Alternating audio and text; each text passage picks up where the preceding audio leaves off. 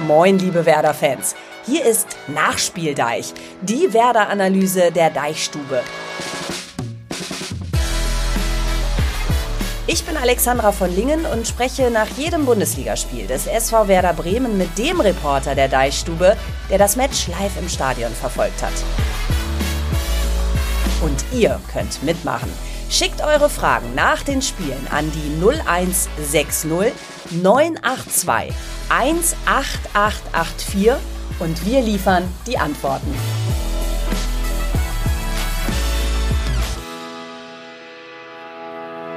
Nach dem Tag der verpassten Möglichkeiten, Werder gestern gegen Darmstadt zu Hause. Was für eine aufregende Partie, in der deutlich mehr hätte gehen können. Der SVW konnte sein Aufsteigertrauma nicht überwinden. Sprechen wir drüber. Ihr seid wieder mit am Start. Moinsen zum Nachspieldeich. Unser Sprachkanal ist gut frequentiert seit gestern Abend. Ihr könnt ja schreiben und Nachrichten senden an unsere WhatsApp-Nummer, die 0160 9821, dreimal die 8 und die 4. Also Themen gibt's ja auf jeden Fall genug. Ein Eigentor der Gäste, eine Schwalbe von Marvin Duksch, drei Videobeweise Hinweise, ein Patzer von Michael Zetterer. Besprechen wir alles mit unserem Deichstubenmann im Stadion, der sich gestern sicher gerne selbst eingewechselt hätte. Björn Knips. Moin, Björn.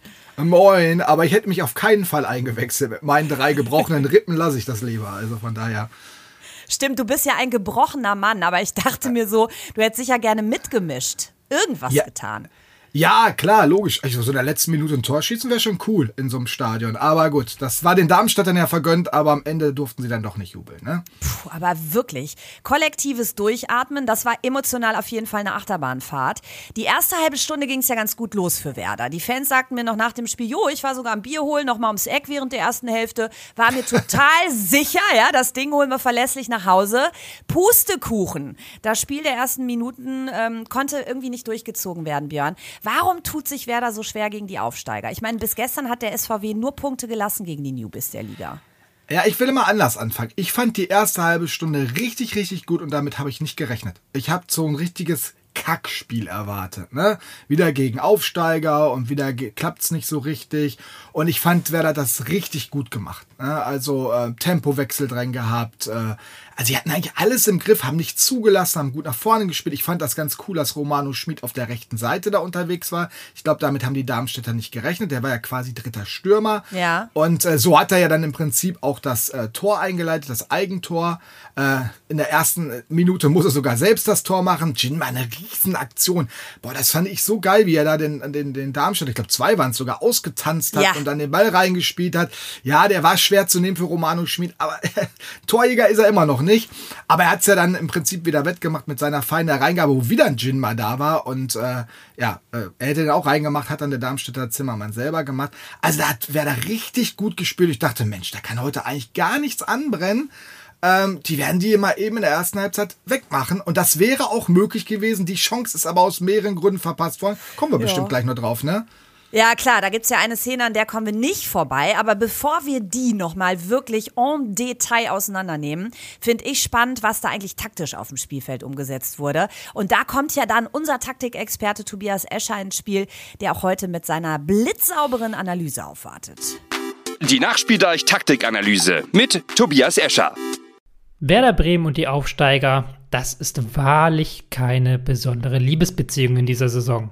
Immerhin hat Werder jetzt zum ersten Mal in dieser Saison einen Punkt geholt gegen einen Aufsteiger, aber auch das 1:1 gegen Darmstadt ist, gemessen an den eigenen Ansprüchen, natürlich zu wenig. Man hat schon jetzt auch wieder gegen Darmstadt gemerkt, dass Werder Bremen zwar im Ballbesitz mittlerweile eine gute Truppe ist, dass sie auch mit gegnerischem Druck umgehen können, wenn der Gegner mal hochpresst, doch dass sie sich kontinuierlich und konsequent Chancen aus dem eigenen Ballbesitz erspielen, das sieht man noch nicht. Und das hat man jetzt auch gegen Darmstadt wieder gesehen.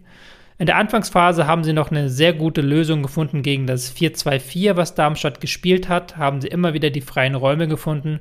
Doch spätestens als Darmstadt auf 4-2-3-1 umgestellt hat und dann auch auf den Flügel mit Justwan und Starke stärker gekommen ist, hatte Werder Probleme. In der zweiten Halbzeit war es dann deutlich besser im Offensivspiel von Werder, aber auch hier haben die zwingenden Aktionen geführt. Es ging viel über Weiser über die rechte Seite, gerade als dann nachher Sustwan ausgewechselt wurde und er defensiv nicht mehr viel machen musste. Aber das ist insgesamt zu wenig, um eine hart kämpfende und doch sehr kompakt stehende Truppe wie Darmstadt zu ärgern. Und das ist auch etwas, wo natürlich Werder dran arbeiten muss, wenn sie tatsächlich oben mit angreifen wollen, wenn sie einen aktuell guten Tabellenplatz halten wollen. Dann müssen sie auch aus dem Ballbesitz gegen etwas kompakter stehende, aggressiv auftretende Gegner besser bestehen. Ja, Tobi, vielen Dank. Also Darmstadt stellt um und Werder bekommt Probleme. Sascha aus Siegen äh, schreibt uns dazu, sorry, ich verstehe Fußball nicht mehr. Was war denn eigentlich der Matchplan heute? Ja, gute Frage, Björn. Ich mag sie nicht beantworten. Du bitte. Ja, also den Matchplan hat man schon klar gesehen. Also äh, so lange, bis dann irgendwann Darmstadt umgestellt hat, da hat sich dann Werder auf einmal schwerer getan, hat das nicht mehr so funktioniert. Und das Problem war halt, dass äh, du vorne halt nicht effizient genug warst. Du musst halt nachlegen und dann haben sich leichte Fehler eingeschlichen. Denk nur, gerade bei dem, bei dem 1 zu 1 hat man deutlich gesehen, dieser Pass von Anthony Jung auf, äh, auf ja. Felix Agu, der hatte nicht die optimale Schärfe und Felix Agu oh, hat das schon vorher einmal probiert, ist in die Buchse gegangen, den Ball da vorbeizulegen am Gegenspieler, ist auch wieder hängen geblieben. Und dann ging das ganz schnell. Dann war der auch noch zweimal abgefälscht, der Schuss, dass Michael Zetra nichts machen konnte. Aber es waren diese Kleinigkeiten, die auf einmal nicht mehr ganz gepasst haben. Und das ist dann auch so eine Geschichte, da fehlt dir dann die Überzeugung, dann der Mut und diese Selbstsicherheit, die Werder eigentlich haben könnte. Aber dafür ist Werder halt echt eine Mannschaft, die ins Mittelfeld gehört oder vielleicht sogar ins untere Mittelfeld. Das musst du dir lange langsam erarbeiten. So weit ist Werder dann doch noch nicht. Aber der Matchplan, der erste zumindest, äh, in der ersten halben Stunde, ist voll aufgegangen. Nur wenn die Mannschaft dann sich nicht die Überzeugung mehr hat, dann wird es schwierig. Und Fehler machen ist natürlich dann echt. Darmstadt hat auf einmal gespürt, hier geht ja doch was. Naja, und dann gerade durch diesen verpasst, das verpasste 2 zu 0, das hat mit der Mannschaft auch was gemacht. Ja, ja, aber dieses Umschalten ist im Thema, was wir ja auch häufiger mal haben. Das musste dann natürlich auch können, ne? Also darauf die Antworten finden, wenn der Gegner umstellt. Lassen wir über die äh, Szene des Spiels sprechen, ähm, die ich definitiv und wahrscheinlich viele andere von euch auch als Schlüsselszene gesehen habe. Zumindest war mein Eindruck, dass das Spiel danach gekippt ist. Das war die Schwalbe von Duxch. Ihr seid ob dieser Szene on fire. Wir haben wirklich zig Nachrichten zu unserer Nummer 7 bekommen. Ich fange mal an mit Matthias aus Ostfriesland, der sich folgendermaßen äußert. Das Beste an dem Spiel das Ergebnis. Ein grottenschlechter Auftritt, der schlechteste in diesem Jahr. Wirklich angepisst bin ich über Duxch. Was sollte dieser dumm dreiste Betrugsversuch? Ist schon um den Keeper rum, muss ihn nur noch einschieben und dann noch lamentieren und diskutieren. Dazu eine schlechte Leistung, harmlose Rollbomben ohne Bedrängnis. Er lässt Jung einige Ecken schießen, treibt sich dabei gelangweilt im Halbfeld herum. Note 7 wäre absolut angebracht. Ihr habt ihn zuletzt immer in Schutz genommen. Kommt jetzt mal Klartext von euch. Ja, Björn, ich habe dir schon angekündigt, was da stimmungsmäßig los ist ist bei unseren Hörerinnen und Hörern. Äh, kannst du das nachvollziehen, was Matthias da ähm, von der Seele bricht? Deine Note für Duxch ist ja eine 4,5. Ist das wirklich Matthias? Ich habe das Gefühl, das ist mein Kumpel Tim, der mir nach jedem Spiel auch so, so Duxch-Tiraden schickt. Ja? Schöne Grüße nochmal. Oder äh, mein Kumpel Michael übrigens, der gestern das halbe Stadion zusammengebrüllt hat, weil er es nicht ertragen hat, was er da auf dem Spielfeld von Duxch gesehen hat. Ja, das ist schon, schon krass. Da kommen wir gleich nochmal zu. Aber lass uns mal die Szene direkt auseinandernehmen. Ähm, aus mehreren Perspektiven. Ich finde, er hätte einfach weitergehen sollen und im Sinne eines Stürmers das Tor machen sollen. Und wenn er dann abgeräumt wird, dann ist es so, dann gibt es Elfmeter. Aber nein, sein Ziel war, und das hat er hinter zumindest auch zugegeben, ich wollte den Kontakt. Ich habe nicht geglaubt, dass ich den Ball so noch aufs Tor kriege, weil der Winkel zu spitz wird. Und deswegen habe ich darauf gewartet, dass der Torwart mich umhaut quasi. Äh, doof nur, dass er dann die Hände weggenommen hat. Mhm. Und äh, im Fernsehen dann deutlich zu sehen war, dass er nicht berührt worden ist. Und äh, sagt Duck schon auch, aber es war keine Schwalbe aus seiner Sicht, weil er im Rasen hängen geblieben ist oder vom Rasen berührt worden ist oder vom Boden. Mhm. Kennen wir alle aus dem eigenen Garten, ne? Passiert hui, mir ständig ja. beim Blumengießen, ja.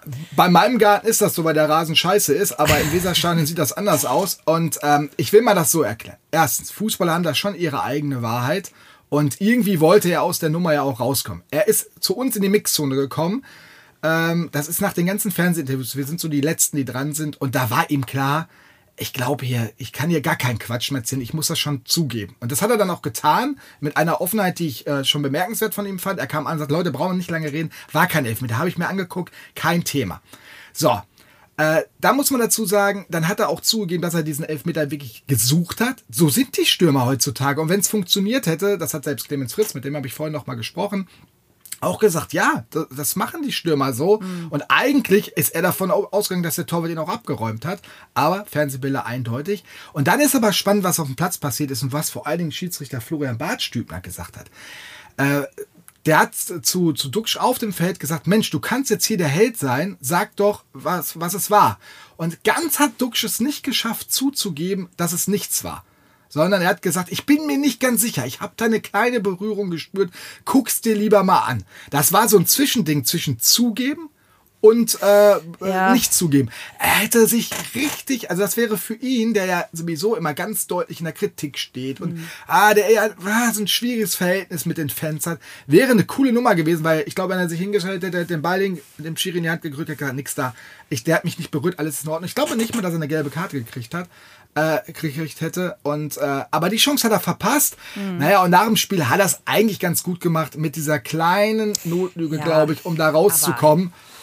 So eine Notlüge kannst du dir dann aber auch schenken, ganz ehrlich. Die kannst also ich meine, du dir das ist ja ein bisschen die anderen für dumm verkaufen. Ne? Also ich bin am Rasen hängen geblieben. Jetzt mal ernsthaft. Ja, damit will er sich weismachen oder deutlich machen, dass er dann doch die richtige Entscheidung getroffen hat, zu Fall. Der hebt halt einfach auch schon ab. Äh, das ist in diesen Stürmern so drin. Ja, aber ja.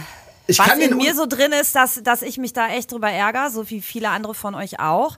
Äh, ich würde mal, ähm, sorry, dass ich da jetzt so reingrätsche, nochmal den weiteren Punkt mit reinnehmen. Hast du das denn wahrgenommen, dass er sich gelangweilt im Halbfeld rumdrückt, während Jung die Ecken schießt?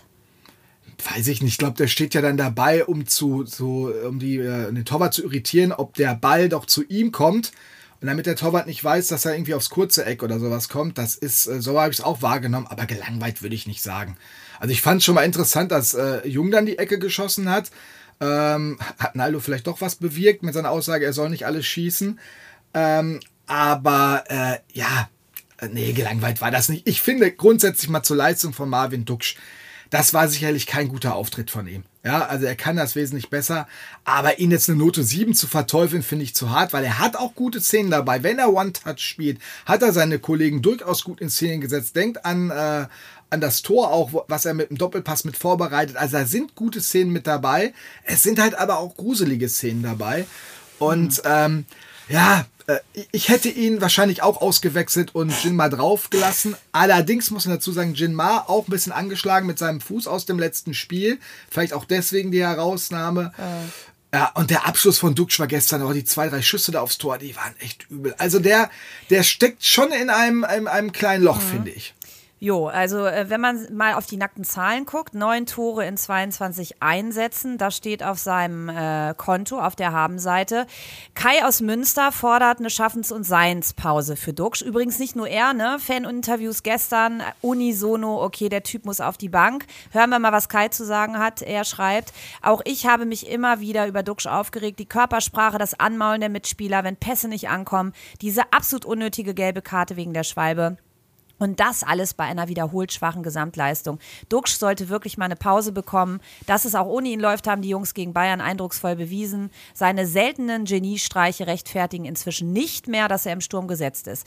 Also Björn, klare Forderung, Duxchi auf die Bank. Wäre das denn jetzt der nötig verpasste Denkzettel oder führte das bei, äh, zu noch mehr Frust bei Duxch und würde der dann komplett zumachen?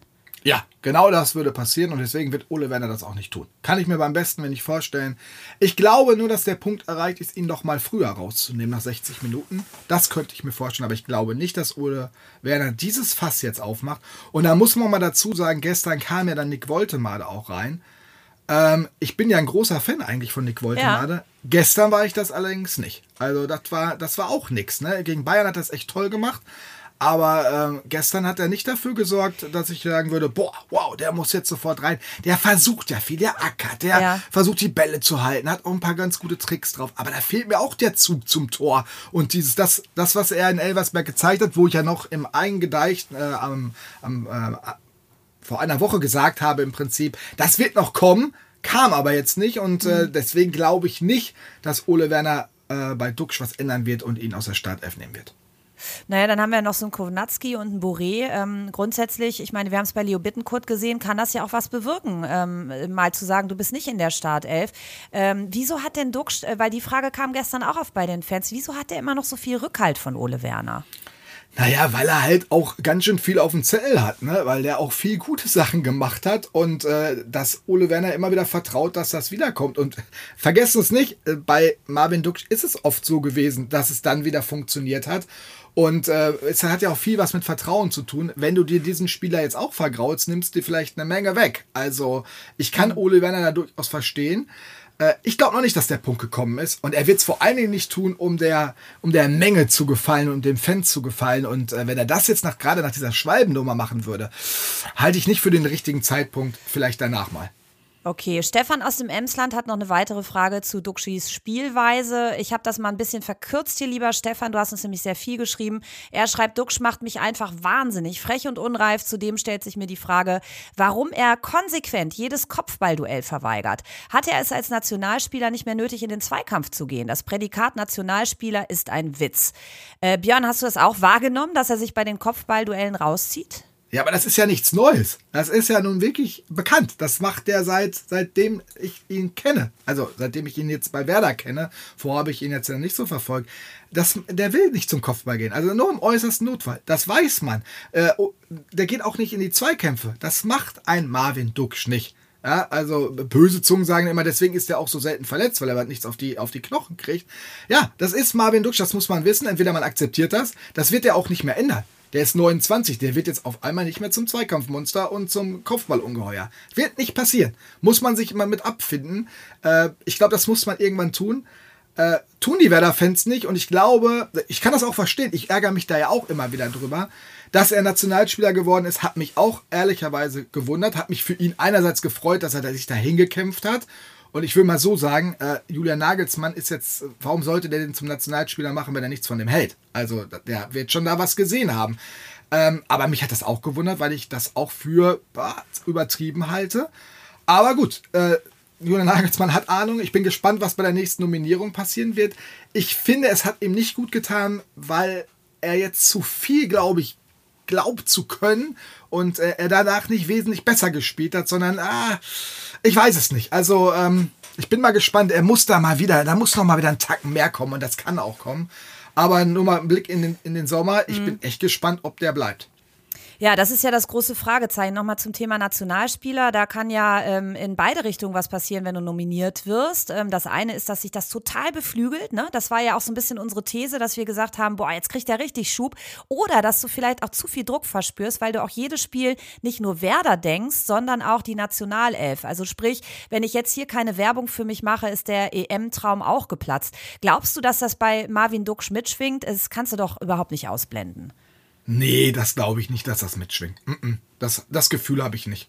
Das oh. ist einfach, Marvin Duck spielt so Fußball, wie er Fußball spielt. Und wenn das klappt, wenn diese Pässe klappen, und manchmal ist es ja tatsächlich auch so, ähm, du bist ja dann als Passgeber auch abhängig davon, was der andere mit deinem Pass macht. Kommt da was bei rum? Ist es super? Dann hast du diese eine Aktion im Spiel gehabt. Kommt da nichts bei rum? Hast du nur diese eine? Dann denkt da keiner mehr dran.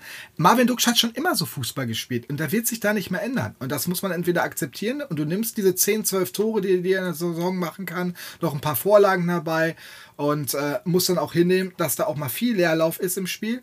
Und das muss Werder bewerten, ob das für die Zukunft noch richtig und wichtig für die Mannschaft ist oder ob du da was verändern willst. Benny aus Augsburg geht Folgendes durch den Kopf. Ähm, und da sind wir nochmal bei dem Thema Ecken und äh, bei dem Thema Standards. Weiser schießt so herrliche Flanken. Warum schießt eigentlich Duxi jede Ecke? Was denkt ihr? Sollte Werner vielleicht mal Weiser statt Duxi an der Ecke antreten lassen?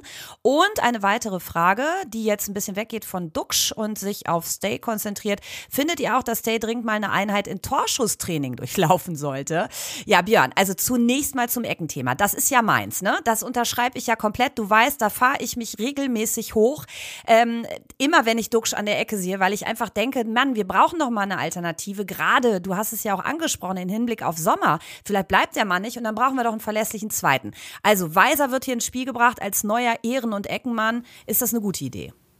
Ich würde es zumindest ausprobieren und ich gehe auch davon aus, und das ist auch im Training schon ausprobiert worden, offenbar war es nicht gut genug oder auch da wagt Ole Werner es nicht, äh, äh Marvin Dukschas wegzunehmen. So selbstbewusst ist der 29-Jährige nämlich dann. Das hat er immer gemacht, das mache ich auch immer.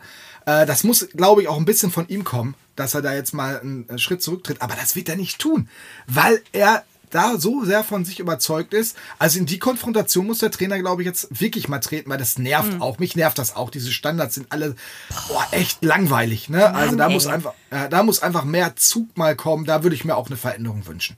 Ja, also nur weil ich hier in der Familie immer koche, schmeckt's den Kindern trotzdem nicht, kann ich mal sagen. Ne? So, da war jetzt auch noch mal eine Frage äh, zu Stay. Der soll mal ins Torschusstraining gehen. Ähm, würde das Sinn machen, dass er das Ganze intensiviert? Ich meine, der, der übt ja Torschüsse. Ist ja nicht nur so, dass er äh, auf dem Spielfeld agiert, sondern das wird er ja tun, Björn. Das wird er tun, aber er muss es, glaube ich, noch intensiver tun, um da noch mehr Automatismen reinzubekommen. Denn man sieht ja bei ihm deutlich, dass er nachdenkt. Immer dann, wenn er, die, wenn er nachdenkt, was er jetzt gleich machen könnte, also auch als er mal das eine oder andere Mal allein aufs Tor zugegangen ist, was da nicht funktioniert hat, hat er nachgedacht. Und da brauchst du einen klaren Plan, was du machst. Ich muss da immer an Niklas Füllkrug denken, der nach jedem Training 10 mit rechts, 10 mit links, äh, von der rechten mhm. Seite, von der Mitte, von außen. Immer wieder das gleiche gemacht haben. Der hat mir mal erklärt, ich brauche das für mich als Sicherheit. Dass ich diesen Schuss, ich muss den genau drauf haben. Ich weiß genau, wo ich den hinschießen will. Der Fuß weiß das, der Kopf weiß das und dann geht der da genau hin. Also du kannst das durchaus trainieren und das sollte er noch intensiver tun. Also mehr Automatismen für Stay und auch so einen kleinen Podolski im Kopf, ne? Das ist ja auch ganz gut, das Hirn mal auszuscheiden. Ist beim Reden übrigens genauso. Wenn du zu sehr über deine Sätze nachdenkst, dann wird's holprig dann stolperst du über den Rasen. Verbal. Äh, und von Stay nochmal zu Duxch und wir hören hier nochmal in so ein Abschlussstatement rein, das, wie ich finde, alles sehr, sehr wunderbar zusammenfasst. Ich verstehe immer noch nicht, warum es von den anderen zehn Leuten, okay, sagen wir mal neun, keiner in der Lage ist, Standard zu schießen, weil ich glaube, das ist das letzte Privileg, was ihn noch irgendwie drin hält. Und er ist ja auch echt engagiert mit dabei. Aber so langsam verliert er auch bei mir mein Budget. Ja, äh, vielen Dank für eure Kommentare und Meinungen. Es waren noch viel, viel mehr, aber wir wollen ja heute nicht, dass es die große Anti-Duck-Show wird, sondern es gab auch noch andere Akteure auf dem Feld. Deshalb finde ich, sollten wir mal ein paar positive Vibes reinbringen und auf den Mann schauen, der gestern gut abgeliefert hat. In der Abwehr, Julian Malatini ist erst seit der Winterpause da, aber stand schon zum zweiten Mal in der Stammelf. Nicht nur, weil die Abwehr geschwächt ist, sondern weil er selbst stark ist und überzeugend. Eure Stimmen dazu. Man of the Match definitiv Malatini. Klasse Leistung, schreibt Stefan. Janine findet, Malatini hat mich wie gegen Köln wirklich positiv überrascht. Ich denke sogar, dass man ohne Malatini eins, ein bis zwei Tore mehr kassiert hätte. Ich bin echt gespannt, wie er sich noch an der Weser entwickeln wird. Und Stani denkt, Malatini kannst du doch nicht mehr aus der Startelf streichen. Die Maschine. Ja, Björn, guter Fang. Der Julian hat er seinen Stammelfplatz damit sicher mit der Leistung von gestern und den Spielen davor. Wie bewertest du sie eigentlich? Ja, äh, keine Widerrede, absolut gute Leistung und äh, wirklich bemerkenswert, wo er doch äh, aus einer anderen Liga kommt, aus Argentinien. Daniel Röber, äh, so alt ist er auch noch nicht, aber da merkt man, dass er da in der Liga schon zumindest äh, gespielt hat. Also wirklich Senior im Bereich, viele Partien gemacht hat und ich glaube, der argentinische Fußball ist zumindest auch knochenhart. Und das hat man auch gesehen, der hält dagegen, absolut und äh, spielt, macht das genau richtig, spielt einfachen Fußball, wie ich finde. Na, kompromisslos in Zweikämpfen, darf ein Ball auch mal auf die Tribüne gehen, gefällt mir gut und hat sich dann auch mal ein bisschen was getraut, ist einmal, einmal so ein Solo gemacht, kann ich mich dran erinnern. Hat dann nicht ganz funktioniert und dann wusste er auch den Ball der Ball, der darf jetzt nicht verloren werden. Da hat er eine Monstergrätsche dahingelegt. Er hat das ganze Stadion dann auch äh, geklatscht, weil er hat den Ball dann gesichert und wieder zurückgespielt. War echt gut. Nein, äh, bemerkenswert.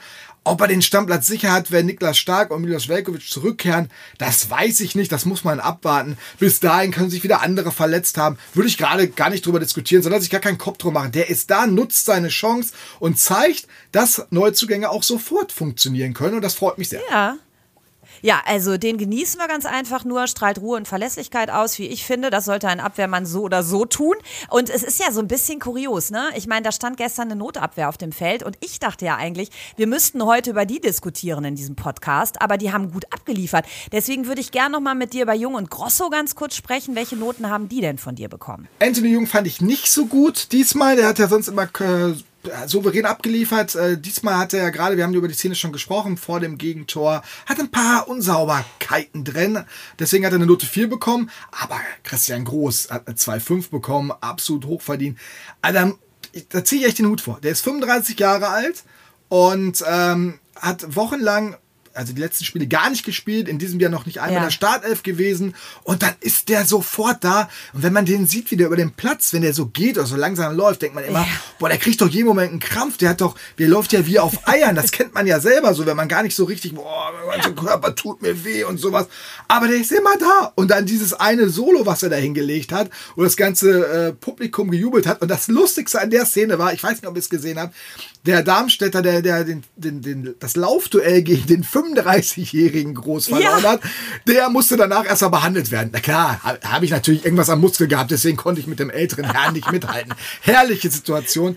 Ja, und Grosso lässt sich durch nichts aus der Ruhe bringen, hat das hinten richtig stark gemacht, hat Malatini da auch gut geführt. Das ist auch wichtig, dass der so einen an seiner Seite hat. Also da kann man nur den Hut vorziehen. Der war dann hinter der Mixzone und äh, sagt dann halt auch, oh, da die nächsten Tage, das wird wieder wehtun, das wird wieder so wehtun.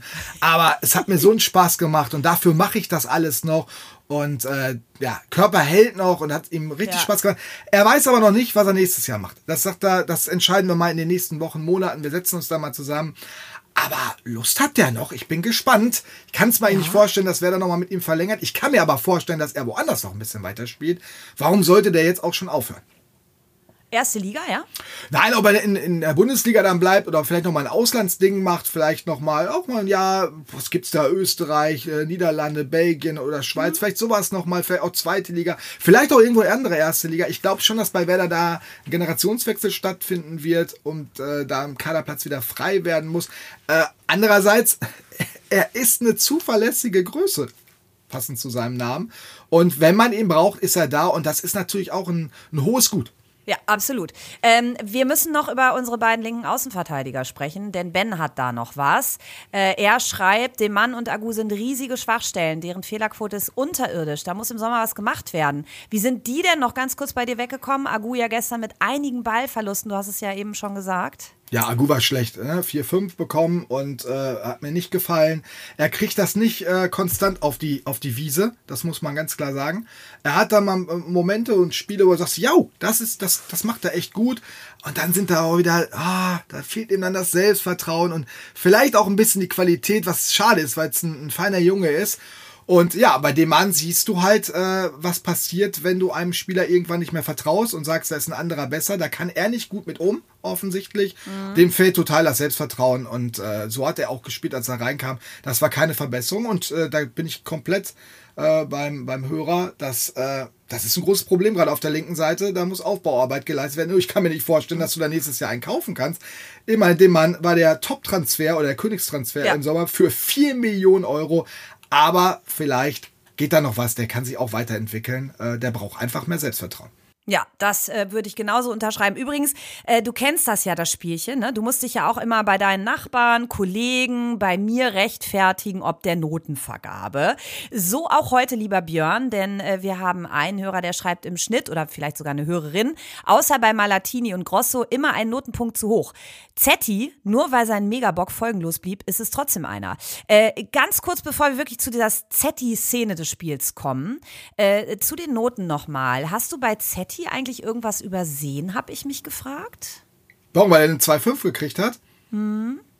Ja, da- die Regel ist da ganz einfach. Ne? Es ist äh, äh, hü wie hot sozusagen. Hält er einen super Ball, ja, eine mega Parade, ja, und das Ding war aber abseits, fließt es nicht in die Bewertung mit ein. Weil diese Szene ja nicht relevant war. Und das gleiche ist bei seinem Bock, den er ge ge gemacht hat, weil im Prinzip hatte das Problem ja doch gelöst. Es ist, ist nichts passiert dadurch. Es war ein Handspiel, die Regel ist eindeutig.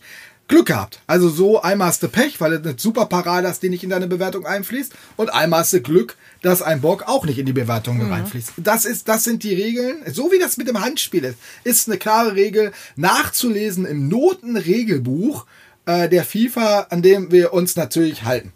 Ja, und dann gibt's ja noch das Knipserbuch, oder? Also das war, glaube ich, jetzt Seite 487. Ähm, ich habe das heute Morgen nochmal nachgeblättert. Ich habe ja hier so ein äh, zehnbändiges Werk von dir stehen. Ja, so viel habe ich geschrieben. Nein, aber wir haben uns, das ist natürlich Quatsch mit meinem Regelbuch, aber äh, so haben wir uns das mal festgelegt und so machen es die meisten auch. Der Kicker ist da so ein bisschen der Vorreiter mal gewesen, äh, was in so eine Bewertung einfließt, bis wann man eine Note bekommt und wann eben nicht. Und dazu zählen halt auch solche Geschichten. Ich weiß, dass das dann manchmal ein bisschen komisch wirkt, aber ähm, ja, ist, Ja. ist nun mal so. Also fast hätte der SVW drei Punkte gelassen, in der 90. plus sieben nämlich. Bernd aus Rheinhessen, bitte.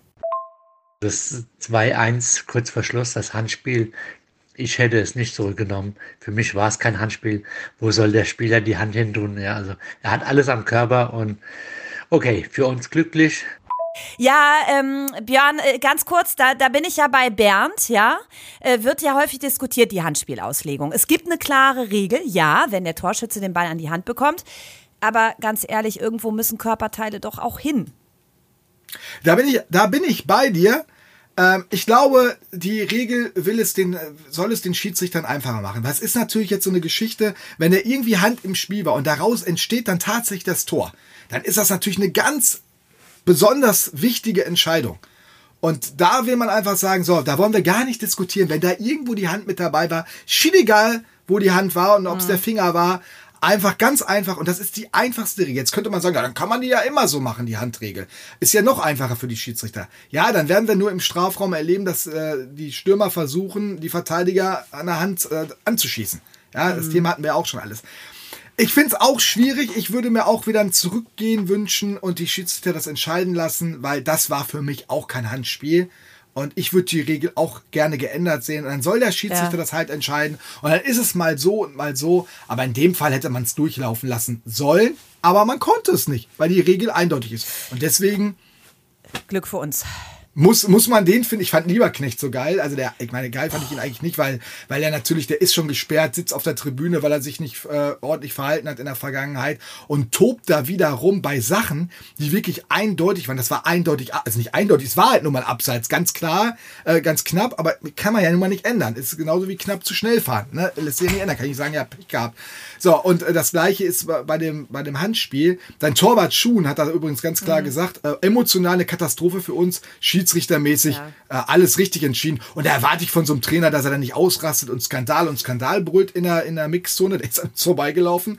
Ähm, dann hat er sich ein bisschen beruhigt und hat er gesagt, er würde gerne mal den kennenlernen, Der, der die Regel erfunden hat. Und man ahnte schon, was jetzt kommt. Aber nicht heute, hat er gesagt, weil äh, er damit ausdrücken wollte, dem würde er wohl äh, womöglich an wäre die ein Wäsche schlechter gehen. Zeitpunkt.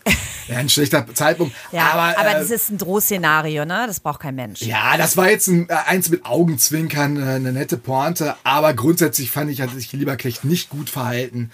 Ähm, Ja. Auch wenn er hinterher noch die Kurve gekriegt hat, finde ich, finde ich nicht ganz glücklich. Weil es war wirklich alles regelkonform. Der Coach natürlich in Wallung, klar, für die geht's um alles Darmstadt. Wir müssen ja auch sagen, wenn die Entscheidung so gegen uns gefallen wäre, würden wir uns hier auch noch mal ganz anders warm machen. Ich sag mal so, Monty, der macht jetzt mal den Deckel drauf. Ahoi-Granaten. Also für mich war Man of the Match ganz klar Zetti, der in einer kniffligen Situation durch Spielintelligenz ein Handspiel forciert hat und uns da mit dem Punkt gerettet hat. 1A, coole Sache. Reinhauen. Ja, äh, Björn, so kann man es auch sehen wie Monty, oder? Ja, ich habe das doch in meine Bewertung einfließen lassen und deswegen hat er nur eine 2,5 gekriegt. Herrlich. Nee, wenn ich eine mega Erklärung. Man muss es manchmal dann doch wieder ein bisschen mehr mit Humor nehmen. Können wir natürlich leichter als die Betroffenen selbst. Äh, ich glaube, da, der Druck ist da einfach immens. Wir sind da ja nur die Begleiter, aber ja. Jo. Ich finde es ein mega Schlussstatement. Gerne immer wieder, Leute. Solche Statements finde ich mega. Finde ich auch. Monty, vielen Dank dafür. So, Knipser, ich äh, schlag mal vor, wir atmen durch. Wir machen heute vielleicht ein bisschen Yoga alle, bereiten uns dann gedanklich auf das Sonntagsspiel gegen Hoffenheim vor. Die stehen auf dem zehnten Platz, stand jetzt der Tabelle, müssen heute noch ran gegen Dortmund. Was geht da für Werder am Sonntag? Doch, einiges wieder. Ich glaube, das, äh, das ist ein Spiel, wo, du, wo, wo wirklich alles möglich ist. Ich, ich freue mich ein bisschen drauf, weil ich äh, äh, Hoffenheim eigentlich so ganz nett finde. Äh, die Werder-Fans werden wieder wesentlich lauter sein als die Heimfans. So viele sind da ja nicht. Aber eigentlich mag ich dieses Stadion da und freue mich auf dieses Spiel und glaube, da ist was drin. Sehr schön. Die kommende Woche am Osterdeich ganz grundsätzlich. Was wird da so gehen? Wir haben ja noch Herrn Boré, der mit der Hufe schart, ähm, dann doch wieder die Seiten zu wechseln. Ja, ich nehme an, der wird das Ticket schon gebucht haben. Äh, ich gehe fest davon aus, dass der wechseln wird. Äh, ich habe vorhin noch mit Clemens Fritz gesprochen. Der hat auch gesagt, sie werden sich Anfang der Woche nochmal zusammensetzen und äh, das intern nochmal bewerten. Im Prinzip können wir auf Boré verzichten oder nicht. Und äh, dann wird eine Entscheidung fallen. Ich gehe aber davon aus, dass man ihn gehen lässt. Geht ja auch um, äh, um Kohle, ne? Also du kannst eine Million Euro Gehalt sparen von einem Spieler, der ist ja nicht mal eingewechselt worden. Also ist ja Stürmer Nummer vier mittlerweile. Und begeistert sein wird er auch nicht. A, nicht darüber, dass er nicht mehr spielt und Stürmer Nummer 4 ist und B, der will ja auch weg. Und vielleicht kannst du ja sogar noch eine kleine Ablösesumme rausholen. Natürlich ist es ein bisschen gefährlich. Du hast äh, Trainingsqualität geht dir verloren, wenn du so einen guten Spieler nicht mehr dabei hast, weil die, die Nachrücker aus der, aus der zweiten Mannschaft die spielen halt Bremenliga. Und äh, klar, wenn sich nächste Woche und übernächste Woche zwei Stürmer verletzen, ist das Geschrei groß. Und wenn du dann auch, doch noch mal, dann werden alle sagen, ah, ihr wollt doch vielleicht nach Europa, oh, ihr könnt noch mal unten reinrutschen, ist eine knifflige Sache, aber ich ich könnte es nachvollziehen, wenn sie es tun. Und ich würde es auch nicht kritisieren. Also für euch heißt das, checkt zwischendrin die Deichstube und schaut euch, wenn ihr Bock habt, eingedeicht mit Naldo an, falls das noch nicht geschehen ist. Da seht ihr Oh ja. nämlich Björn und mich mit Bild und könnt entscheiden, was ihr besser findet. Nur Stimme oder auch Optik dazu. Bin ich total gespannt. ich auch. Und grundsätzlich gilt natürlich, wenn ihr was habt zwischendurch, schickt's rüber per WhatsApp an die 0160 9821, dreimal die 8 und die 4. Und wenn ihr das gut fandet, lasst uns Liebe, 5 Sterne Deluxe da, darunter machen wir es ja nicht. Björn, äh, was steht bei dir heute noch an? Ich gehe gleich auf Kohlfahrt.